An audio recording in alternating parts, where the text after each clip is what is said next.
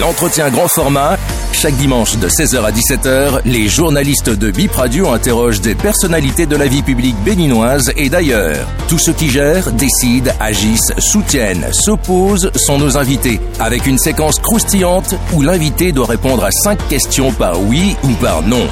Bip Radio émet de Cotonou, écoutez-nous sur 106 FM et sur bipradio.com. Une heure d'échange sur l'actualité et d'autres questions importantes. Bienvenue dans l'entretien grand format de ce dimanche. Notre invité, le directeur général de l'Agence nationale pour l'emploi, le DG ANPE, et Ibrahim Orounam. Bonjour. Bonjour à vous, Rachida Rousseau. Nous recevons ensemble euh, l'hôte de Bip Radio de ce dimanche. Exactement. Euh, Hubert Armebidi, c'est de lui qu'il s'agit. Bonsoir. Bonsoir, monsieur Ibrahim. Alors, on va démarrer tout de suite avec, euh, voilà, depuis 2019, euh, vous vous occupez en partie euh, du salaire euh, des AME, les aspirants au métier d'enseignant. Est-ce que tous les AME sont payés à la date d'aujourd'hui? Bon, je peux dire que tous les AME qui remplissent les critères et qui ont fait les démarches nécessaires sont payés. Il n'y a pas de raison de ne pas payer un AME qui aurait rempli les critères. Quand nous parlons de salaire, parlons de salaire de cette rentrée. On vient de démarrer. Et c'est le premier salaire qu'ils ont reçu pour le mois d'octobre. Alors, quand nous démarrons une année, il y a quelques ratés. Ils sont à peu près 31 000. Pour être payé, il faut plusieurs conditions. La première, il faut manifester sa disponibilité sur EducMaster, comme quoi j'ai travaillé l'année dernière, je veux encore travailler. Première condition. Du coup, ceux qui n'ont pas manifesté cette euh, disponibilité ne seront pas payés. Parce que c'est comme s'ils ont démissionné ou renoncé à leur emploi. Deuxième condition, il faut prendre service dans un établissement. Et cette prise de service doit être postée sur la plateforme EducMaster, qui montre que M. Tartampion a pris service dans le CEG X comme enseignant de mathématiques, de français ou de ceci, que cet enseignant a 20h, 18h ou 25h, ainsi de suite, et que donc il a pris service, il est dans un établissement, il a un certain nombre d'heures. Ces deux conditions remplies, automatiquement, nous, notre plateforme ANAPES récupère cet AME et ordonne son paiement. C'est ainsi que ça se passe. Et comme c'est des anciens, nous avons déjà le numéro de, de, banque, le numéro RIB de son compte bancaire, et donc le paiement se fait automatiquement. Je précise que pour la rentrée, comme nous l'avons fait cette année, donc euh, au début, nous ne tenons pas compte d'abord du nombre d'heures. Nous tenons compte d'abord de la prise de service simple. Donc quelqu'un qui a pris service et qui n'a que 4 heures a été payé pour le mois d'octobre. Pourquoi? Parce que il arrive que des affectations de fonctionnaires d'État ou d'ACDPE, agents contractuels de droit public, soient affectés dans un établissement. Du coup, vous étiez professeur de SVT dans un établissement, on a affecté un ACDPE, ils sont prioritaires, on lui a donné des heures, ce qui a réduit vos heures. Du coup, il ne vous reste peut-être que 4 heures dans cet établissement. Vous devrez aller dans un établissement proche pour prendre les autres heures de manière à avoir le total de vos heures. Nous considérons que le premier mois, la recherche euh, de ces heures supplémentaires peut être difficile, mmh. peut créer quelques difficultés à certains euh, AME et ce n'est pas de leur fait si on lui a réduit les heures. Du coup, pour le premier mois, nous ne tenons pas compte de ça, nous les payons systématiquement. Et nous tenons compte maintenant des heures à compter du mois suivant. Ça veut dire c'est au mois de novembre que nous allons vraiment regarder si les gens ont le nombre d'heures requis. Donc c'est le mois, ce mois qui va se terminer où ils vont constater la répercussion de ce que vous dites, les effets. Oui, tout à fait. Nous estimons que pendant deux mois, il a quand même eu le temps de pouvoir discuter avec le chef de son établissement, des établissements environnants, le DDEPS et toutes les autorités pour régulariser sa situation. Parce qu'il doit avoir un minimum d'heures pour pouvoir être pris en compte. Mais pour le premier mois, même s'il n'a pas le nombre d'heures requis, nous le payons. Il y a tout un établissement où les enseignants AME ne seraient pas encore payés jusqu'à cette date. C'est la faute à qui? Euh, quand ça arrive comme ça, ça veut dire que le chef des les responsables de cet établissement n'ont pas mis sur Éduc Pasteur les prises de service et les heures attribués aux AME. Ça arrive. C'est pas la première fois que c'est arrivé. Et souvent, quand ça arrive comme ça, que nous constatons, on appelle le chef d'établissement, c'est en ce moment qu'ils se mettent à courir, mais parfois c'est déjà trop tard. Donc, euh, ce n'est pas souvent directement la faute des AME, mais la faute de leurs responsables, les responsables d'établissement qui doivent valider les prises de service et le nombre de attribués euh, aux AME. Et quand un établissement ne le fait pas, tous les AME de cet établissement se retrouvent euh, non payés. Y a-t-il pas un mécanisme euh, pour leur permettre de remplir ces formalités eux-mêmes? Afin de faciliter euh, non, le, laisser chacun me remplir, il peut écrire ce qu'il veut. Vous voyez bien, il faut un niveau de contrôle et un niveau de certification. C'est pour ça que euh, c'est les établissements, les censeurs, les directeurs qui sont requis pour faire ce travail-là de manière à ce qu'il y ait la fiabilité et la sincérité nécessaires pour nous permettre euh, de payer. Et on sait pourquoi ils ne le font pas à temps, ces responsables-là. Vous avez cherché à savoir? Non, bon, on peut pas dire que les responsables ne le font pas. Il y a des cas isolés. À temps euh, Oui, il y a des cas isolés. Comme vous êtes en train de le dire, il y a un établissement où le, directeur ou le censeur a oublié, euh, n'a pas été attentif pour le faire et il a, il a, il a mis en difficulté l'ensemble des AME. On a déjà vu ça dans le passé ces, chefs d'établissement, quand je les appelle, ils présentent des excuses et puis ils rétablissent la situation. Mais entre-temps, le temps est passé et, les AME n'ont pas pu être payés. Mais ceci est rattrapé le mois qui suit. On leur paye. Ceux qui n'ont pas été payés en octobre, par exemple, seront payés en novembre avec le rappel du mois d'octobre en même temps. Ça se fait pour... Mais il arrive, comme vous le dites, que certains chefs d'établissement ne font pas ce qu'il faut D'accord. Les contrats de 2022, 2023 et 2023, 2024, on apprend que, que ces contrats-là ne seraient pas disponibles. Pourquoi? Non, les contrats, euh, nous avons eu quelques problèmes avec la plateforme l'année dernière. Les contrats sont des contrats euh, digitaux qui sont automatiques. Lorsque les renseignements de nom, nombre d'heures, établissements euh, sont fournis, le contrat est généré automatiquement mais on a eu quelques dysfonctionnements au niveau de la plateforme qui a été corrigée. Les contrats sont disponibles maintenant. La plupart des gens qui réclament le contrat n'ont même pas été sur la plateforme pour aller essayer de tirer leur contrat avant de se plaindre. La plupart du temps, quand ça nous est rapporté, nous essayons de leur donner satisfaction. Au moment où la plateforme était en difficulté, tous ceux qui avaient des urgences et qui en avaient besoin, nous leur avons délivré manuellement. Par exemple, il y a euh, des AME qui disent qu'ils en ont besoin pour euh, la CNSS, les formalités, et qui n'ont pas touché les allocations familiales à cause de, ce document. Je peux vous dire que ceux qui le disent doivent d'abord faire l'effort d'aller sur la plateforme, dans leur espace, rechercher leur contrat. S'ils ne l'ont pas trouvé, ils demandent à l'antenne de la NPE qui va les aider à avoir cela. Il faut d'abord faire cela mais il faut pas rester au loin. Ou bien, parfois, c'est des gens qui ont essayé il y a huit mois, au moment où, où il y a cinq mois, au moment où la plateforme était en difficulté, mais il faut encore réessayer cette fois-ci. Je peux vous rassurer. Hier, j'ai eu un enseignant de Parakou qui s'est adressé à moi, qui m'a dit, oui, depuis janvier, je n'ai pas été payé. J'ai dit, mais pourquoi? Il m'a dit, bon, voilà, je ne sais pas, on n'arrive pas à sortir mon contrat. Immédiatement, j'ai envoyé son numéro, son nom et tout au service informatique. Effectivement, il y avait un souci dans les données qui n'ont pas permis que son contrat soit généré.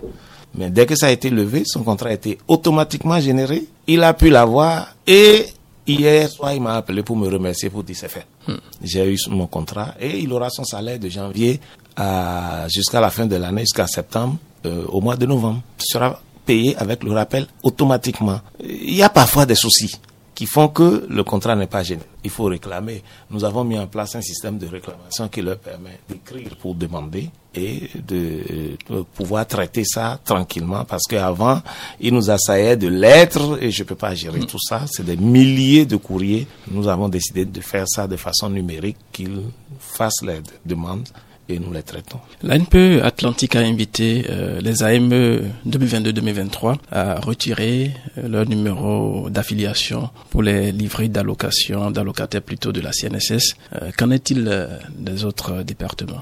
Vous voyez bien que ce communiqué prouve que, bien sûr, ils reçoivent leur numéro d'allocation. Non, ça veut dire que des AME du littoral, littoral vous avez dit Atlantique, plutôt. Atlantique, ont eu à déposer leur dossier à la CNSS. La CNSS estime qu'elle ne pourra pas leur envoyer les numéros individuellement et donc la CNSS dépose les résultats auprès de l'ANPE et l'ANPE invite les AME à venir chercher leur numéro et bénéficier de leurs allocations familiales. Donc, mais je précise, surtout pour ceux qui disent que l'ANPE, à cause de l'ANPE, ne reçoivent pas les allocations, l'ANPE ne c'est pas l'ANPE qui paye les allocations, c'est la CNSS. Et pour pouvoir bénéficier des allocations, il lui fallu fournir les dossiers. Et les dossiers sont tels que l'ANPE ne peut pas le faire à la place des AME, parce qu'on demande des actes de naissance sécurisés pour les enfants, pour la femme, toutes choses que nous, on n'a pas. Donc, ce que nous faisons, c'est que nous demandons aux AME de venir déposer les dossiers l'ensemble des pièces à, à l'ANPE. L'ANPE les collationne et les dépose à la CNSS. Quand la CNSS finit de, traiter, elle nous renvoie les numéros d'affiliation que nous envoyons aux AME, quitte maintenant aux AME de faire le reste des formalités pour pouvoir se faire payer. Je conviens que parfois euh, la CNSS prend du temps à attribuer les numéros. Mais ce n'est pas de notre responsabilité. L'autre volet, c'est euh, par rapport aux autres, euh, aux autres euh, départements qu'on a. Oui, ça se fait dans chaque département au rythme d'arrivée des dossiers. D'accord. Si vous avez vu ce communiqué, c'est que bon pour l'Atlantique c'est prêt, mais dans le même temps, le Borgou, la Liborie et autres également probablement déposer des dossiers pour eux ne pas arriver. Et quand ça arrive, c'est quotidiennement que les communiqués de ce genre, quand ça arrive dans une antenne ANPE, on fait le communiqué pour inviter les AME à venir chercher leur numéro. Alors, dans la suite de cette émission, on va ouvrir la page chômage, si on peut le dire ainsi. Monsieur le directeur de l'ANPE, le taux de chômage aujourd'hui au Bénin, il est de combien? Quels sont les chiffres? Bien, c'est une question à laquelle j'aime ne pas répondre directement parce que il faut comprendre le processus de calcul du taux de chômage avant de pouvoir l'apprécier. Sinon, les gens, ils ne comprennent pas et ils se, se chauffent parce que euh, ils pensent que ce qu'ils voient à l'œil nu et que nous on voit scientifiquement euh, n'est pas la même chose. Alors, euh, il faut dire que le taux de chômage est une donnée, je vais dire, mondiale, calculée par le BIT suivant des normes qui nous sont imposés. C'est pas nous qui calculons. D'ailleurs, c'est pas l'ANP qui calcule. Mais qui envoie les données? Ils ne vont pas rester là-bas. Non, non, c'est une enquête. On n'envoie pas les données. Qui? Menée pas au Bénin, c'est l'INSTAD, l'ancien INSAE. C'est donc les chiffres que je vais vous donner, ce ne sont pas les chiffres de l'ANPE. Ce sont les chiffres de l'INSTAD, l'ancien INSAE, calculés de la manière universelle qu'on calcule partout. Ce n'est pas une invention du Bénin parce que les données doivent être comparables. Si nous disons le taux de chômage au Bénin, il faut que la réalité à laquelle euh, elle euh, renvoie soit la même que quand on dit taux de chômage en France, aux États-Unis, en Arabie Saoudite ou un peu partout. Hmm. C'est pourquoi la méthodologie de calcul est la même pour tout le monde. Mais est-ce que les réalités sont les mêmes? Oh, même si les réalités ne sont pas les mêmes, ça doit être comparable. Les données mm. doivent être comparables. Sinon, on peut pas, chacun ne peut pas avoir pour son, sa méthode à mm. part. Là, on ne pourra pas mesurer. Alors, du coup, il y a deux données qu'il faut considérer quand on est en Afrique. Il y a le taux de chômage et le taux de sous-emploi. C'est en cela que c'est compréhensif quand on aborde la question du chômage. Le problème, et moi j'ai l'habitude de le dire, le problème du Bénin, ce n'est pas un problème de chômage, mais d'un problème de sous-emploi. Pourquoi? Parce que le chômage, pour être considéré, c'est ça qu'il faut d'abord savoir, pour être considéré comme étant au chômage, il faut remplir trois conditions. La première condition, c'est d'être en inactivité, c'est-à-dire être sans activité. La deuxième condition, c'est d'avoir cherché activement de l'emploi les deux dernières semaines de l'enquête. Ceci est très important. Si vous êtes en inactivité et que vous n'avez pas cherché de l'emploi les deux dernières semaines de l'enquête, vous n'êtes pas chômeur, même si vous ne travaillez pas. Mais l'enquête hmm. se fait euh, à quelle fréquence? Ça se fait périodiquement par l'Instat qui détermine la périodicité pour, pour la faire. Hmm. Donc c'est une enquête ce n'est pas des données que nous collectons à l'ANPE pour nous pour dire ça. C'est une enquête qui se fait au plan national. Et donc, si vous êtes en inactivité, vous remplissez cette condition. Que la deuxième condition, vous n'avez pas cherché de l'emploi les deux dernières semaines, vous n'êtes pas chômeur. Parce que vous avez renoncé à votre droit d'être chômeur en refusant de faire de la recherche active. C'est pas moi qui l'invente, c'est ainsi. C'est euh, comme ça qu'on l'appelait. Et la troisième condition, qui est tout aussi importante, c'est si vous n'avez pas trouvé l'emploi qui correspond à votre diplôme ou à votre compétence, accepteriez-vous un autre emploi, même si c'est moins? Si votre réponse est oui à, ces trois questions, alors vous êtes au chômage. Mais si l'une de ces réponses est non, vous n'êtes pas au chômage, même si vous ne travaillez pas. Bon. Donc, je reprends en disant, vous êtes en inactivité, vous avez recherché de l'emploi les deux dernières semaines en déposant, c'est pas façon comment dire, de bouche à oreille. Ah non, hmm, vous avez déposé des demandes, vous hmm. êtes, vous avez fait des démarches, c'est ça. Vous avez fait ça, donc vous êtes toujours en chômage. Mais vous êtes peut-être ingénieur BTP. On ne vous a pas trouvé de l'emploi, mais on a dit ah attention, il y a 8 heures de cours de mathématiques qu'on peut vous trouver dans un établissement, seriez-vous prêt à le faire? Si vous dites non, vous n'êtes plus considéré comme chômeur. Parce qu'on vous a offert une opportunité de travail que vous avez refusée. Donc vous devez également à ce niveau dire oui. Et en ce moment, alors vous êtes au chômage. Et donc quand on prend ces trois critères, le taux de chômage au Bénin, à la date d'aujourd'hui, est de 2,3%. Et quand on dit ça, les gens s'estasient, ils crient, euh, alors qu'ils n'ont fait aucun calcul. Ils pensent que ce qu'ils voient de leurs yeux est plus scientifique que ce qui a été calculé. Ce n'est pas possible. Par contre, pour terminer sur le sujet, par contre, quand on prend le deuxième taux, qui est le taux de sous-emploi, il est bien élevé au Bénin. Il est de 72%. Le taux de sous-emploi sous-entend que vous exercez un métier ou un emploi qui est en dessous de vos compétences, de vos capacités. C'est-à-dire que vous pouvez donner plus, mais ce que vous avez trouvé pour le moment est en dessous de vos capacités. Hmm. Et ça, c'est ce qui caractérise notre économie. Voyez-vous, la plupart de nos jeunes qui cherchent de l'emploi font quelque chose. Ils les émigrants, ils vendent des cartes crédit, ils vendent sur les réseaux sociaux, ils font des petits commerces sur les réseaux sociaux, ils font d'autres activités. Et tout cela veut dire qu'il travaille, mais qu'il est en sous-emploi. C'est-à-dire qu'il n'exerce pas un emploi qui réponde à toutes ses compétences, mm. qu'il n'est pas payé au niveau qu'il lui faut. faut. C'est pour cela que on dit que ce qui caractérise l'Afrique et surtout, euh, particulièrement le Bénin, c'est plutôt le sous-emploi. Mm. Voilà. Alors, on va revenir un peu sur la recherche active d'emploi. Ça fait partie des critères pour déterminer le chômeur. Comment l'INSTAD arrive-t-elle à, pouvoir euh, démontrer cela non, Que l'individu a, recherché activement? Comment ça se prouve? Non, c'est une, l'INSTAD ne démontre pas. C'est une, c'est, vous répondez. On vous pose la question. Ah, c'est juste, euh, c'est une simplement. enquête. Ok. C'est-à-dire qu'on vous demande, Monsieur Ibrahim, hmm. êtes-vous en inactivité? Si je dis oui. Est-ce que les deux dernières semaines, on est aujourd'hui le 10, n'est-ce pas? Oui. Hein, depuis le 1er, on va dire, octobre, avez-vous fait des démarches de recherche d'emploi? Je, je, dis oui. Oui. On va dire, bon, quelle démarche, par exemple? D'accord. Euh, avez-vous déposé une demande d'emploi dans, dans, une radio, dans une télévision? Mm. Vous dites oui. C'est ça la preuve. D'accord. Parce que si vous dites oui, on dit bon, comment? C'est pas les demandes, pas les, vous êtes allé dans les entreprises pour vous présenter, vous avez répondu à des offres, c'est-à-dire vous êtes, vous avez vu des offres dans les journaux et, vous avez répondu à ça. C'est toute cette démarche qu'on appelle recherche active, c'est-à-dire que vous n'êtes pas resté à la maison, vous avez fait des démarches qui prouvent que vous cherchez réellement de l'emploi. C'est ça. Donc c'est à vous qu'on pose la question. L'Instad ne va pas creuser pour dire donne et vous devez répondre. Et on vous demande les preuves, vous devez dire les actes que vous avez posés qui prouvent que vous avez fait de la recherche active.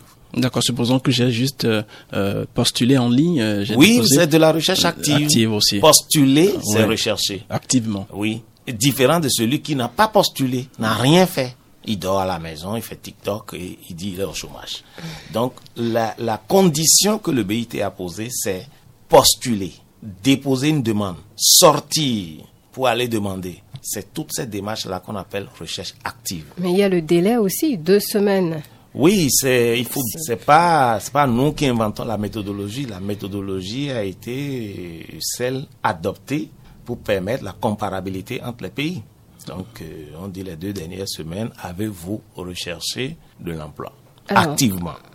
Le taux de sous-emploi, pourquoi il est si élevé? Euh, cela dépend de notre économie aussi, c'est de la capacité de notre économie à nous fournir de l'emploi. Parce qu'en réalité, bon, pour ce que les gens ne savent pas, on ne crée pas l'emploi.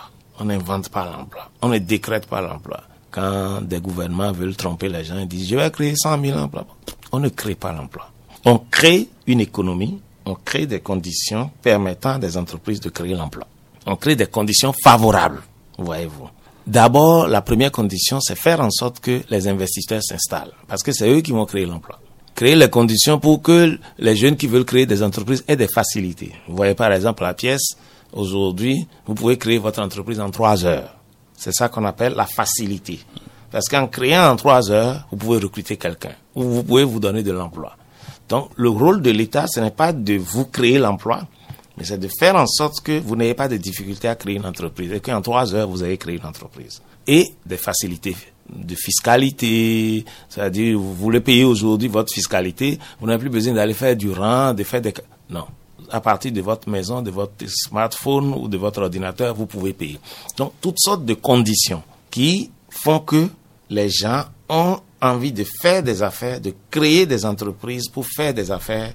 Et quand ces conditions sont remplies, alors l'emploi, ça génère l'emploi. Mais on entend des ministres dire, même sous ces régimes, le ministre du Développement qui a parlé de, de milliers d'emplois créés avec non, les, générés, travaux. générés. Le mot le plus c'est les emplois générés par les mesures, les... Bon, il faut dire aussi, il faut être réaliste, il faut coller à chaque réalité. Si le gouvernement décide de mettre en place un projet, OK? Je sais pas moi, par exemple, on a dit projet construction des marchés. Et c'est le gouvernement qui met en place, qui met son financement là-dessus. Les emplois qui vont être générés sont des emplois créés par, pour le gouvernement. OK? Donc, mais préférons utiliser, nous préférons utiliser le terme générer des emplois. C'est-à-dire que vous créez des conditions et ces conditions génèrent des emplois. Et là, on parle d'emplois directs et d'emplois indirects. Et donc, quand le ministre du Développement vous parle de 1 million d'emplois, c'est les emplois générés par diverses situations économiques qui ont été créées, environnement, on va dire écosystème créés et qui permettent que les différentes sociétés qui s'installent dans cet écosystème génèrent de l'emploi. Et ces sociétés, une fois qu'elles elles ont généré de l'emploi direct, ça crée un marché qui génère de l'emploi indirect, c'est-à-dire tous ceux qui vont se... Pour être plus concret, on décide de créer, euh, de, de, l'État dit, je vais investir des milliards pour créer 25, 22 stades. L'État recrute des sociétés chinoises et autres qui s'installent pour commencer les travaux. Ces sociétés auront à recruter directement des ingénieurs, des tâcherons, on va dire par exemple un millier de personnes qui vont travailler. Ça, c'est l'emploi direct. Mais du fait que 1000 personnes vont s'installer sur un chantier et commencer à travailler, on a déjà l'emploi direct 1000, il y aura une vendeuse qui va venir s'installer pour vendre à manger à ces 1000 personnes. Ça devient de l'emploi indirect. Vous comprenez? Ainsi de suite pour tous les autres besoins qui vont se créer sur ce marché, qui ne sont pas directement liés à la construction du stade, mais à au fait qu'on a un millier de personnes qui auront des besoins connexes du fait que ces personnes-là sont là. Autre chose, parce qu'on a décidé de créer et de, de, construire 22 stades, on va acheter du sable. Ces sociétés qui vont s'installer, c'est de la maçonnerie, n'est-ce pas? Donc, on va acheter plus de sable que d'habitude. Du coup, la société qui a l'habitude de vendre peut-être euh, 10 camions de sable par jour, si elle est retenue pour fournir du sable à cette entreprise de construction et que ça passe à, on lui demande par exemple 50 par jour, sera amené à recruter un ou deux autres chauffeurs. Vous comprenez comment une activité, un environnement commence à créer de l'emploi qu'on appelle direct pour ceux qui travaillent directement dans cette entreprise et de l'emploi indirect pour tout ce que cela génère pour d'autres entreprises prestataires de l'entreprise principale. Parce que la demande a augmenté chez cette entreprise. J'ai pris le cas de celui qui vend du sable et qui a l'habitude de vendre 10 camions par jour. Mais à cause de ce stade qui s'installe où il a reçu un contrat d'en vendre désormais 50 par jour, il ne peut plus le faire avec le même personnel. Il va être obligé alors de recruter du personnel et c'est pas le fait de cette activité économique que le gouvernement a créé que tous ces emplois-là ont été générés. Y compris la bonne femme qui va venir vendre son Atassi, l'autre son Orange, et la vendeuse de médicaments aussi qui va venir, ainsi de suite. Alors ces emplois directs, euh, emplois générés, emplois indirects devraient avoir de répercussions sur le quotidien du, du Béninois, monsieur Ben, bien entendu. Mais on, a, on a l'impression de ne pas le ressentir. Non, c'est une impression, vous, ne- vous devez le calculer. Vous êtes des scientifiques. Il ne faut pas avoir l'impression. L'impression peut être fausse. Ça se répercute. Vous n'imaginez quand même pas que... Avec l'exemple que je vous viens de vous donner, on a recruté 1000 personnes en emploi direct. Ils ont leur salaire. Les femmes ont commencé à gagner à la maison. Ils donnent maintenant la popote un peu plus. Il est un peu plus à l'aise. Ils payent la scolarité des enfants. C'est ça l'impact. L'autre qui a gagné le marché de, de 50 camions par jour, il a un peu plus de revenus, il a un peu plus de bénéfices, il peut maintenant acheter le terrain ou commencer sa construction qu'il avait planifiée, mais parce que les recettes n'étaient pas... C'est ça. C'est ça l'impact. Et ça, il faut le calculer. Vous ne pouvez pas juste avoir l'impression. D'ailleurs, si on s'en tient seulement à l'impression, quand même, il y a des constructions, il y a des réalisations individuelles, il y a des gens qui changent de voiture. J'ai vu qu'on est déjà à série CE. C'est les Béninois qui achètent. Ça veut dire qu'ils ont un peu plus de revenus. L'économie n'est pas statique, elle est dynamique. Et chaque jour, elle évolue. Cela dit, il y a des gens qui se plaignent toujours et, Il y en et- aura et la flambée toujours. des prix. Dans euh, tous les pays, les gens se plaignent. Aux États-Unis, les gens se plaignent. En France, les gens se plaignent. Les SDF en France, aux partout. Maintenant, c'est notre capacité à pouvoir ouvrir notre économie, à trouver des solutions au plus grand nombre. Au plus grand nombre. Parce que même si vous trouvez des solutions à tout le monde, il y en aura qui vont refuser. et Vous savez qu'en Europe, les SDF, il arrive qu'on décide de leur donner le logement. Ils refusent. Et pourquoi, selon vous? Euh, oui, parce que c'est pas, ça les arrange pas. Ils préfèrent être que d'être dans un appartement. Donc, on ne pourra jamais trouver de solution à tout le monde. Mais il faut trouver des solutions, créer l'écosystème, créer l'environnement pour que la majorité puisse trouver euh, des solutions pour sa survie. Et dans la même dynamique, vous disiez que le taux de chômage a diminué. Est-ce que vous maintenez ces propos? Oui, c'était 2,6%, on est passé à 2,3%.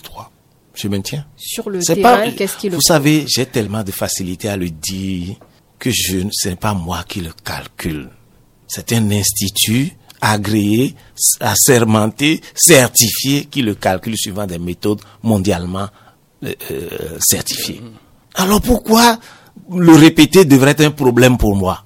Devrais-je plutôt euh, euh, euh, décider de dire ce qui me passe par la tête ou juste de lire les documents? Non faut faire attention. Les gens veulent me faire dire ce qu'ils ont dans leur tête et je ne vais jamais le faire. Qu'est-ce qu'ils ont dans leur tête? Bon, eux, ils disent, les gens, qu'est-ce qu'ils disent? Ah, chacun a un chômeur chez lui, on va dire que c'est 2,3%. Mais c'est pas parce que chacun a un chômeur chez lui que, que ce n'est pas ça. Il faut d'abord le calculer. J'ai eu à dire à certains de vos confrères, mais vous n'êtes pas habilité à me dire ce que vous me dites. Vous, vous n'avez rien calculé. Alors comment vous pouvez faire débat avec moi? Moi, je viens avec des, des chiffres. Vous, vous venez avec une impression. Alors, on n'est pas sur le même table, tableau de discussion. Venez, allez faire une étude contradictoire et venez me les présenter pour que nous discutions. Mais la plupart des journalistes avec qui je parle de ce sujet-là disent, Ah, mais on ne peut pas dire ça. Il y a beaucoup de gens. Je dis, bon, ça, c'est votre, euh, c'est votre œil qui voit ça. Beaucoup de gens veulent dire quoi? Ça ne veut rien dire. Allez, faites une investigation qu'un institut indépendant ou, un, ou de- des scientifiques se mettent ensemble pour dire, nous, nous allons faire une étude contradictoire pour dire que c'est faux. Et alors, nous allons nous asseoir à la même table maintenant pour regarder les méthodologies des uns et des autres et, et se dire, bon, est-ce qu'on est arrivé au même résultat? Ou bien si les résultats sont différents. Mais on ne peut pas dire c'est faux en utilisant notre impression. Ça marche pas. Est-ce qu'il ne faut pas remettre en cause ou bien se demander si les critères de- d'enquête, euh, ces, ces critères ne sont pas à revoir? Est-ce que ça s'adapte toujours à, l'environnement ou au contexte actuel? Non, le fait que les Africains, surtout euh, pour ce qui nous concerne, nous utilisons le taux de sous-emploi, ça date déjà à nous. La maladie que nous avons, c'est le sous-emploi. Voyez-vous, l'informel au Bénin à combien? 95, 98, plus de 90%. Nous avons un secteur informel. Du coup, un secteur qui échappe à la statistique. Enfin, je ne veux pas dire échappe, mais dont les données sont difficiles à cerner. C'est pas la même chose en Europe. Tout est formel. L'informel est, est minimisé là-bas. Donc ça biaise un peu les, les enquêtes ou les calculs? Oui, ça a un impact, on ne peut pas le refuser. Donc, nous avons une économie essentiellement informelle. On va dire dominée par l'informel. C'est pour cela que nous préférons utiliser aujourd'hui le taux de sous-emploi plutôt que d'utiliser le taux de chômage. Parce que dans notre environnement, lorsqu'on calcule le taux de chômage avec les critères du BIT, on tombe à des taux très faibles. Ça veut dire que nous sommes meilleurs à la France, aux États-Unis, où ils ont des taux de chômage qui avoisinent les 10%, 8% et 9%.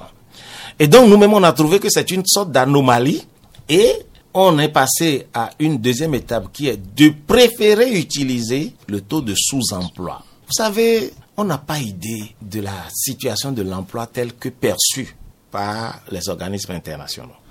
Si vous avez une licence en géographie, en droit ou tout ce que vous voulez, mais que tous les jours, vous allez au marché d'Antokpa, être là, travailler avec euh, votre tante qui vend des pagnes Vlisco, nous considérons que vous travaillez. Mais dans votre tête, vous vous dites, moi je suis au chômage. Et quand on vous posera la question, vous direz, ah non, j'ai une licence en géographie, ça, je suis en train d'aider ma, ma tante. Mais ce n'est pas vrai. Vous êtes en train d'aider votre tante, mais vous travaillez. Peut-être qu'ils ne gagnent pas. Oui, il gagne quelque chose. Il gagne quelque chose en général. La tante ne va quand même pas vous laisser le, le, le, le déplacement que vous allez avoir. C'est pas donné. Hein. Il faut payer ça. Donc, c'est les malentendus. Vous voyez quelqu'un qui, est, qui a une licence, mais qui est dans une cabine en train de vendre des cartes et les, comment on dit ça, les momos et autres. Lui, il considère que puisqu'il a une licence en marketing ou en je sais pas quoi, en ressources humaines, il est au chômage. Mais nous considérons qu'il travaille. Mais il est en sous-emploi. Et c'est la situation globale et générale. En général, les gens, ils sont au chômage, mais ils se débrouillent, ils font des choses. Ils sont plutôt en sous-emploi. Le statut qu'il veut avoir dans la société, il ne l'a pas. Mais il a le diplôme. Il a le diplôme et il a des jobs. Euh, tantôt il fait une enquête ici, tantôt il fait, euh, il vient travailler un peu à BIP pour Même gagner si c'est peu saisonnier. Il est en sous-emploi, mais il n'est pas au chômage. Mais la société ou bon, les gens en général considèrent que c'est un et si vous lui posez la question, il va dire oui, je suis au chômage. Parce que peut-être euh, il n'arrive pas à gagner autant qu'il faut pour euh, C'est ce que je ses dis. dépenses. Je dis, il est plutôt le terme spécifique pour le caractériser, c'est qu'il est en sous-emploi. Sous-emploi. Il n'est pas au chômage. Et le taux de sous-emploi, il a augmenté ou il a Il est diminué élevé. Il est de 72 Il il diminue ou bien il augmente Bon, on va dire que il a un peu augmenté quand même, le taux de sous-emploi. Euh, on est passé de 70 à 72 à peu près. Le, le, le, le- vous voyez, la caractéristique et ce qu'il faut retenir qui est quand même positif et qui, avec le temps, va nous permettre d'évoluer économiquement, c'est ce dynamisme de la jeunesse qu'on n'aurait pas eu en Europe. C'est-à-dire cette capacité d'adaptation parce qu'en Europe, si vous êtes au chômage, vous êtes vraiment au chômage. hein. Vous Et ne vous- pouvez pas on aller aider quelqu'un à travailler à Topa. Et on vous paye des droits. On vous paye des droits. vous ne pouvez pas aller vendre dans une cabine. C'est les sociétés, les supermarchés, les grandes sociétés qui s'occupent de tout. Vous ne verrez personne en train de vendre à taille et TV au bord de la voie. Vous comprenez? Vous êtes vraiment au chômage. Mais ici, vous avez une dame qui est au chômage, mais qui vend à taille TV. Donc, il y a une sorte d'adaptation des Africains dont il faut tenir compte, qui est qu'ils ne sont pas totalement au chômage. Ils sont beaucoup plus dans le sous-emploi. Sous-emploi. C'est pour ça que le taux de chômage, quand on enlève tous ces gens-là, on tombe à un taux de chômage très faible, mais on a un taux de sous-emploi très élevé. Alors, Hubert Amabidji, on va évoluer. On revient sur euh, une de vos déclarations euh, qui a suscité des réactions. Vous avez dit, plus une économie a de l'emploi précaire, euh, c'est qu'elle se développe parce que ces emplois précaires vont passer par un certain nombre de phases pour devenir des emplois décents. Oui, je maintiens, je maintiens parce que, comme euh, j'ai l'habitude de le dire, euh, pour ceux qui ont mon âge et un peu plus, ils ont connu ce que nous appelons produit Japon. Il a fallu que le Japon, qui est aujourd'hui probablement la quatrième économie ou la cinquième économie mondiale, est passé par cette étape où on disait que le produit le produit Japon veut dire produit de mauvaise qualité. Passer par cette étape pour devenir une économie solide aujourd'hui où les produits japonais, les véhicules japonais sont appréciés de bonne qualité. Il en est de même du Nigeria. On dit payo, payo, payo, payo, payo, payo, le produit venu du Nigeria, de mauvaise qualité. Mais on oublie que cette économie qui commence à produire des biens industrialisés, qu'on dit payo, a commencé à se développer, à créer de l'emploi qu'on appelle précaire et à faire de la production. Et c'est dans cette expérimentation que ces industries vont évoluer pour se stabiliser, devenir de grandes industries et également des emplois stables. Donc, quand une économie euh, commence à avoir beaucoup d'emplois qu'on dit précaires, c'est une économie qui commence à se développer, s'industrialiser et donc génère des milliers d'emplois qu'on dit précaires, mais c'est une étape pour en arriver à des emplois décents. Une économie qui ne produit même pas d'emplois précaires est une économie morte. Enfin, elle n'est jamais morte, mais qui est peut-être en stagnation ou qui n'évolue pas. Vous voyez. C'est pour cela que je dis, euh, les gens disent, ah, ben, il y a des emplois précaires, mais il faut passer par là pour en arriver à la durabilité. C'est au moins que l'économie, elle est dynamique. Elle est en évolution. Elle est en train de fabriquer à la fois ces emplois durables et aussi des emplois précaires. Il ne faut pas trop s'en plaindre. Il faut considérer que c'est une étape. C'est une étape. On ne peut pas faire une économie en créant directement tous les emplois décents. Ce n'est pas vrai. Oui, mais si la précarité, une chimère. Mais si la précarité euh, concerne un grand nombre, il n'y a pas d'assurance, il n'y a pas de stabilité pour euh, celui qui travaille. Mais c'est la capacité et c'est en cela que la puissance publique est là la puissance publique est là pour réguler, pour mettre les barrières, pour dire que le, euh, comment dire, le SMIC doit être à 52 000 francs. C'est ça, le rôle de l'État aussi. L'État a estimé que, bon, moins de 52 000 désormais, ce n'est pas acceptable, c'est trop précaire. Il dit, je mets là-bas à 52 000. Mais à côté de ça, il y a la loi qui pose problème par rapport à la, précarité de l'emploi, les CDI, les CDD avec les, non, mais ça c'est une mauvaise appréciation que les gens. Euh, c'est pas parce que un emploi est en CDD qu'il est un emploi précaire. Cette précarité que les gens voient dans la durée, dans la durée n'est pas vrai. Dans les, dans les pays européens, aux États-Unis, un peu partout, les emplois sont, si c'est sur la durée, tous les emplois sont précaires. Il n'y a aucun emploi durable aux États-Unis alors. Parce que celui qui vous a recruté peut vous renvoyer le lendemain. Il n'a pas à s'expliquer à quelqu'un. Et pourtant, c'est la puissance mondiale. aux États-Unis, on dit de l'amigo. Tu viens au matin à ton travail, on te dit, bon, euh, monsieur, le patron a dit que votre travail est terminé. Allez à la comptabilité, chercher votre, le reste de votre argent et vous partez. On ne fait même pas de préavis. C'est un exemple à copier. Et, pour, et pourtant, non, ce n'est pas pour copier, c'est pour dire que ce n'est pas la durée. Les gens parle de précarité par rapport à la durée. Or, cette personne qui vous a dit de l'amigo va aller ailleurs, va trouver encore de l'emploi. Et il recommence à travailler dès le lendemain. Parce que l'économie est suffisamment dynamique pour permettre de quitter, de valer. De... C'est ça qu'il faut souhaiter. On a trop l'esprit fonctionnariat. Quand j'ai commencé à BIP, là, je dois prendre retraite à BIP. Pourquoi?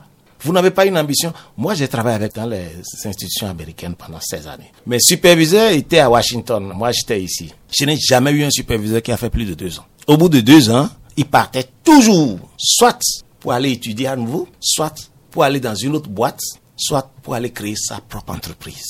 Et pourtant, on n'a jamais dit que l'emploi est précaire aux États-Unis. Le fait de dire qu'il faut faire les CDD, les gens n'ont pas compris l'esprit c'est pour créer plus d'emplois. Parce que ça met moins de pression sur les chefs d'entreprise. Mais je vais vous dire, Madame Rachida, là vous êtes ici à BIP pour travailler, mais si vous décidez demain de créer votre radio, vous devenez employeur.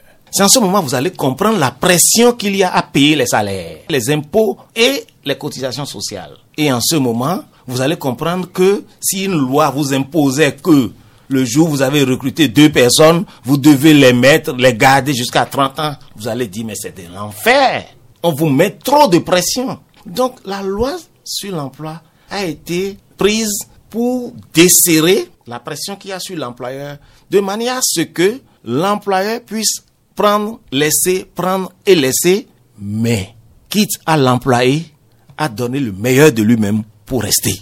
Parce qu'il ne donnait pas le meilleur de lui-même. Mais il y a beaucoup de gens qui ne donnent pas le meilleur de lui-même parce qu'ils s'accrochent Ah, c'est CDI, on ne peut plus me renvoyer. C'est CDI, on ne peut plus me renvoyer. On n'est plus. Les autres pays se sont développés avec. Je donne la compétence, il ne peut pas se séparer de moi. Je suis indispensable à son, euh, à son entreprise. S'il me laisse, il ne pourra pas s'en sortir. Est-ce que cela n'ouvre pas la voie au licenciement, peut-être, euh, disons Vous êtes toujours dans la perception fonctionnariat. Non, pas là, là, là, ça, ça Je vais vous dire une chose. Oui. Vous, euh, Monsieur Ibrahim, hmm. si le travail que vous faites ici à BIP Radio est tellement performant, vous croyez que votre employeur va vous laisser partir? Il ne peut pas. Je vous ai dit tout à l'heure que j'ai fait 16 années dans les institutions américaines. En 2016, quand on m'a appelé à la NPE, que j'ai voulu démissionner, mon employeur s'est opposé. J'ai dit non, je vais partir parce que bon, je vais aller travailler pour mon pays. Il m'a dit, et si on double votre salaire? Est-ce que vous n'allez pas rester? J'ai dit, je vais y réfléchir. C'était intéressant hein, quand même, hein, doubler mon salaire, surtout que je me disais... C'était combien? C'était pas mal. J'ai réfléchi un peu, j'ai dit, bon, écoute, euh, c'est bien, c'est vrai. Surtout quand je vois de l'autre côté que je vais aller travailler pour le public pour moins que ça.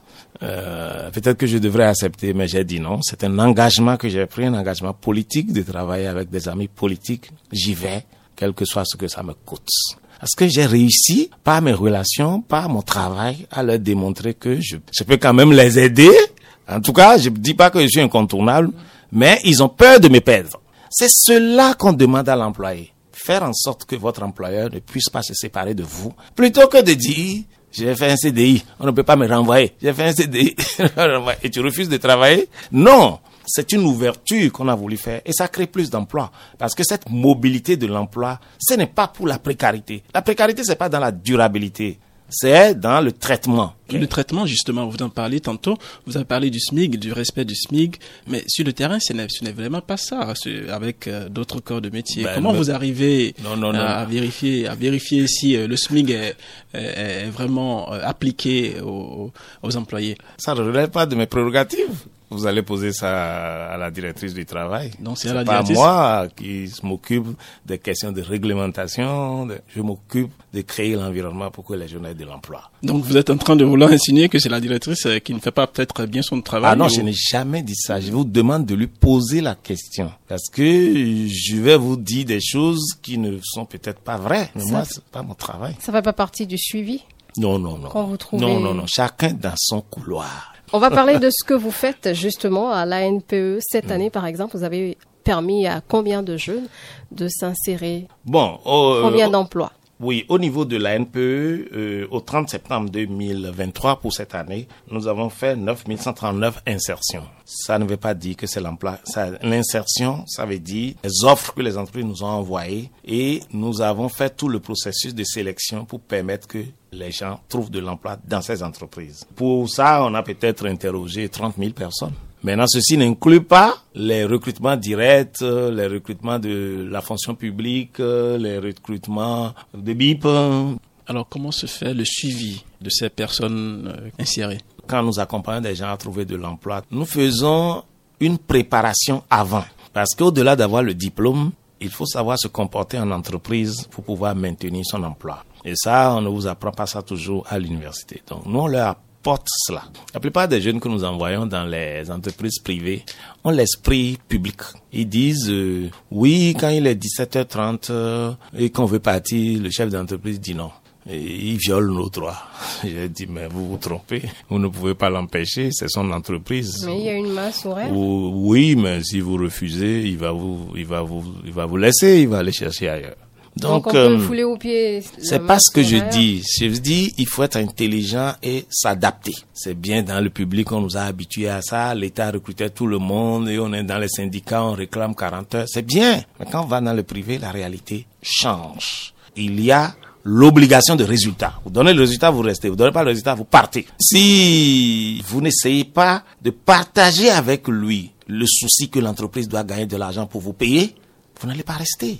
J'ai eu des cas dramatiques où j'ai placé des jeunes dans des entreprises, quatre jeunes, informaticiens, euh, comptables, euh, logisticiens, qui travaillent dans une entreprise. Et l'entreprise a un gros client et fait des livraisons. Et donc, ils sont arrivés au pic de leur activité où ils doivent livrer ce client-là qui leur apporte beaucoup d'argent. Et donc, la chef d'entreprise est stressée. Et le délai est en train de courir. Et donc, ils doivent faire les livraisons dans un délai donné pour pouvoir gagner leur marché. Elle-même tout le monde s'y est mis, les camions, fait les paquetages et tout ça là. Dans cette activité, quelqu'un a vu mes allocataires qu'on a mis dans l'entreprise, les quatre, assis dans leur bureau et leur a dit, mais vous ne voyez pas que tout le monde est en train de remplir les camions, vous pouvez pas aller aider les gens là-bas? Et ils ont dit, nous on n'est pas venus ici pour ramasser carton. On est venu ici pour être informaticien, comptable et autres.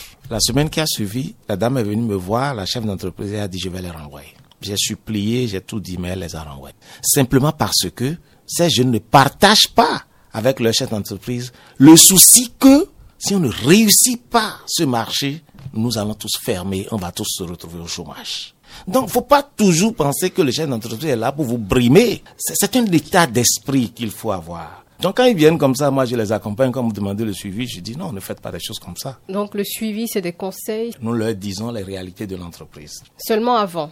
Avant, oui. Même pas après. Après, bon. c'est la direction du travail. C'est pas nous qui faisons ça. Ok, donc vous, vous les envoyez puis vous vous en lavez les mains. Non, on ne se lave pas les mains. On les prépare, on les envoie, mais c'est des grands enfants, c'est des adultes. Ils doivent pouvoir se valoriser. On leur dit ça déjà avant qu'ils ne partent. Comment ça marche euh, Bénéficier de l'aide de l'ANPE Comment ça fonctionne cette machine? Qui peut bénéficier de votre aide? Tout le monde peut bénéficier de notre aide, diplômé ou non. Même si vous êtes diplômé, vous pouvez. Si vous n'êtes pas diplômé, vous pouvez venir. Donc Euh, euh, sans diplôme, avec ouais. un CEP, Oui, même sans CEP. ben oui. Les milliers de gens que nous plaçons à la GDIZ, ils ont à peine le BPC. Donc, euh, même si vous n'avez pas le diplôme, vous venez, on va vous coacher, on va vous indiquer les différentes opportunités que vous pouvez saisir pour pouvoir vous insérer. Et puis, vous faites votre choix et votre cheminement. On ne peut pas vous aider sans vous-même. Nous, on va vous aider, mais c'est à vous-même de prendre le lead pour pouvoir arriver à, à trouver votre emploi. Comment Donc, vous venez, vous vous inscrivez. Vous pouvez même ne pas venir vous inscrire directement sur la plateforme de l'ANPE qui est www.npe.bj. Vous allez dessus, vous inscrivez. On va vous affecter à un conseiller emploi, lequel va commencer à discuter, vous écrire, vous appeler peut-être et finalement avoir peut-être un rendez-vous avec vous si nécessaire, afin maintenant d'échanger avec vous sur votre potentiel, votre projet, comment on peut vous aider. Donc, tout le monde peut s'adresser à l'ANPE. Nous avons 13 antennes réparties sur tout le territoire. On a aussi installé une antenne dans la GDIZ. Alors, nous sommes en train de nous acheminer vers la fin de cette émission. C'est le moment de passer à notre rubrique Le oui-non. Ibrahim, Bien évidemment, le oui, non, euh, Hubert c'est cinq questions qu'on vous pose. Euh, vous répondez simplement par oui ou non. Mais Si je après, triche, vous allez me faire quoi? Euh, on va en décider. on revient juste après pour que vous vous justifiez, vous justifiez vos choix. On peut démarrer. Allez-y.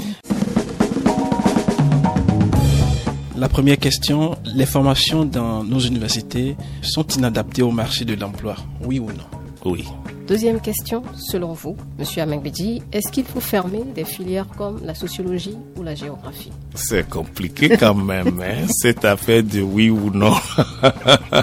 bon, je vais dire non. L'auto-entrepreneuriat est-il la panacée face au chômage? Oui ou non? Pourquoi vous posez des questions avec panacée? C'est le mot panacée qui n'est pas beau. hein. Oui ou non? Bon, à cause de panacée, je vais dire non. Est-ce que vous conseillerez à un enfant de s'orienter plutôt vers l'enseignement général, oui ou non? Euh, non, je vais pas lui, con- je vais lui conseiller l'enseignement technique et professionnel plutôt. Vous nous direz pourquoi. Un chômeur doit-il accepter tout ce qu'on lui propose comme offre? Oui. Voilà, vous avez répondu à ces cinq questions. La première question, vous avez répondu par un non. Ouais, c'est, c'est pas adapté. C'est-à-dire que aujourd'hui, la plupart de nos formations sont d'ordre général, alors que le marché de l'emploi euh, a un besoin de gens de métier, techniques et professionnels. Si je vous donne, par exemple, le top 20 des recrutements que nous faisons annuellement, euh, vous ne verrez rien de ce qui est des diplômes généraux dedans. Euh, une entreprise vous demande un comptable, un informaticien, un logisticien, un BTP, un technicien, mais il ne vous demande pas, je ne veux pas stigmatiser, mais tous ces diplômés, la majorité, l'immense majorité des diplômés sont des diplômés de l'enseignement général. Le marché de l'emploi ne demande pas ça. Plus demandé. Oui, le plus demandé, c'est le soutien à l'entreprise. Ce sont les métiers du soutien à l'entreprise. Quand nous disons soutien à l'entreprise, euh, vous voyez, vous êtes journaliste ici, c'est, on dit le, le cœur de métier de, de BIP va être euh, l'information, tout ce qui est lié au journalisme, animation et tout ça. Mais vous avez besoin du technicien, vous avez besoin de la secrétaire en bas, vous avez besoin du comptable, vous avez besoin du gardien. C'est tous ces postes-là qu'on appelle soutien à l'entreprise. Et ça, dans chaque entreprise technique, il y a ça. Du coup, ils sont plus nombreux, ces postes-là, que les postes techniques directs. Dans une entreprise de BTP, vous aurez une secrétaire, un comptable, un informaticien.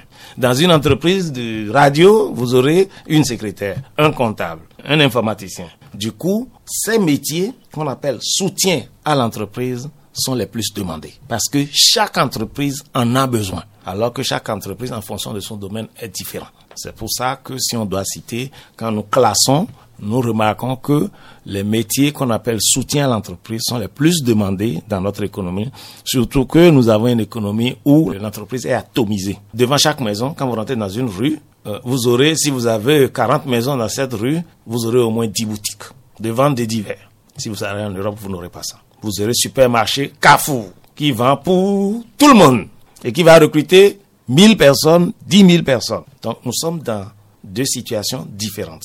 Les entreprises chez nous sont atomisées, c'est-à-dire c'est de micro, petites et moyennes entreprises. Et chaque micro-entreprise a besoin d'une secrétaire. Chaque petite entreprise a besoin d'un comptable. Par contre, Carrefour va recruter un nombre limité de comptables qui vont s'occuper de milliers de gens. Vous voyez, c'est pour cela que les métiers de soutien à l'entreprise sont les plus demandés dans une économie où l'entrepreneuriat est, dominé par micro, petites et moyennes entreprises. Donc, il y a un dysfonctionnement, il y a un hiatus entre ce que demande le marché du travail et ce que proposent les universités en termes de formation. Du coup, il faut réajuster. C'est d'ailleurs pour cela qu'il y a la réforme actuellement pour passer de 110% général aujourd'hui à 70% technique et 30% technique aujourd'hui à 30% général. D'accord. Et dans la même logique, vous disiez sur la question de la sociologie et de la géographie, est-ce qu'il faut fermer? Bon, vous êtes allé un peu trop loin en termes de fermer. J'ai dû dire non, mais je suis pour la réduction, la régulation et même le numerus clausus.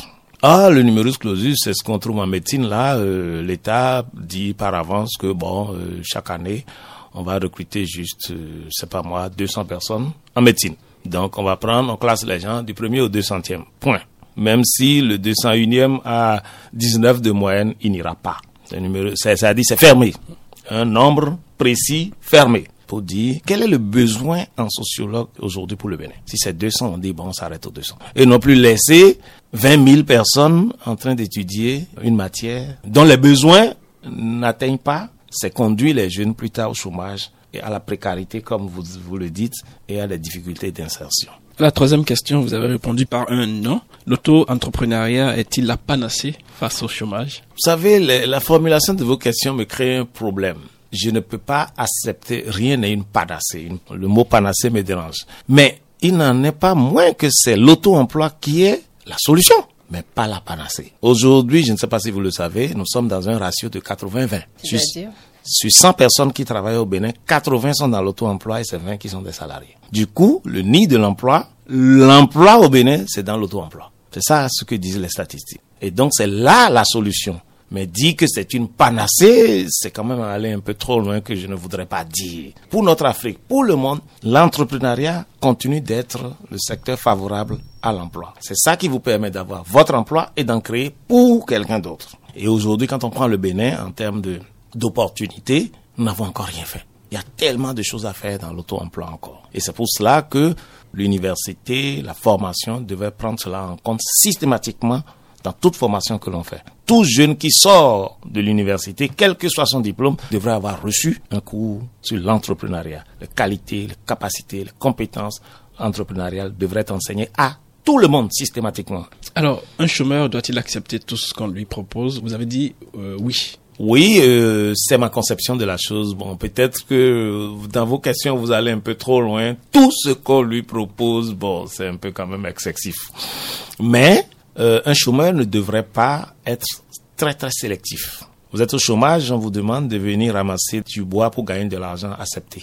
Dans cette activité, vous apprenez. C'est ce que vous apprenez qui est le plus important. Vous, vous savez que vous n'allez pas rester là éternellement. Et si vous le prenez ainsi, dans toute activité à laquelle on vous soumet et qui vous permet de gagner des revenus, vous apprenez quelque chose pour aller plus loin. C'est en cela que je dis, mais si vous êtes au chômage, vous ne foutez rien, on vous dit, bon, venez ramasser du bois ici, amenez là-bas et on va vous payer. Et vous restez là, dix mois, qui est la licence, c'est tant pis pour vous. Ce n'est pas, euh, personne ne vous demande de ce métier-là, d'être euh, un acteur de ce métier éternellement, mais de le faire et d'en apprendre de, euh, quelque chose dedans peut vous amener demain à être un grand chef d'entreprise ou à être un travailleur bien apprécié parce que vous aurez retenu de ce métier une leçon qui va être utile pour vous. Alors, on va finir avec la dernière question. Vous avez dit non. Euh, est-ce que vous conseillerez à un enfant de faire, de s'orienter vers conseillerais de faire de l'enseignement technique euh, et professionnel parce qu'aujourd'hui, c'est ce que le marché demande. Le marché de l'emploi tel que il euh, est dimensionné au Bénin aujourd'hui consomme, réclame, demande des gens de métier. Et parfois, à l'ANPE, nous n'arrivons même pas à satisfaire cela. Est-ce que vous savez, par exemple, que euh, le nombre de staffeurs que les entreprises de BTP demandent au Bénin, on n'arrive pas à trouver? On n'a pas de staffeurs. Maintenant que les gens sont en train de faire géographie, sociologie et tout ce que vous voulez, on n'a pas de staffeurs. Une entreprise chinoise nous a demandé 200 électriciens de certain niveau. On n'a pas trouvé. Donc, le marché béninois demande des gens de métier. Donc, nous devrions, si j'ai un conseil à donner aux parents, c'est d'inscrire plus les enfants dans les formations techniques et professionnelles plutôt que dans les formations générales. Ceci dit, je voudrais être très bien compris. Je ne dénigre aucune formation. Parce que parfois les gens prennent ça mal, ah, non, nous on est inutile. Mais c'est pas une affaire d'inutilité. C'est une affaire de besoin de l'économie, de demande de l'économie. Moi-même qui vous parle, j'ai fait la sociologie d'abord. Alors si j'en parle de cette manière, c'est pas pour dénigrer. C'est pas pour dénigrer. J'ai fait d'autres diplômes après pour me reconvertir, c'est ça aussi la question. Merci Monsieur Urbain Mengwedi, vous étiez l'invité de ce numéro de l'entretien grand format. C'est moi qui vous remercie, c'est un honneur et un plaisir euh, de venir à BIP. Et je vous ai dit que moi je vais créer BID. Tu veux dire Pour vous, c'est Bénin, Info première. Et moi, je vais créer Bénin Info deuxième. C'est sur cette note d'humour que s'achève donc euh, cette émission Ibrahim. Merci, merci Monsieur Urbain Memedi d'être passé sur euh, nos studios pour euh, cette émission. Merci et à dimanche prochain. Merci.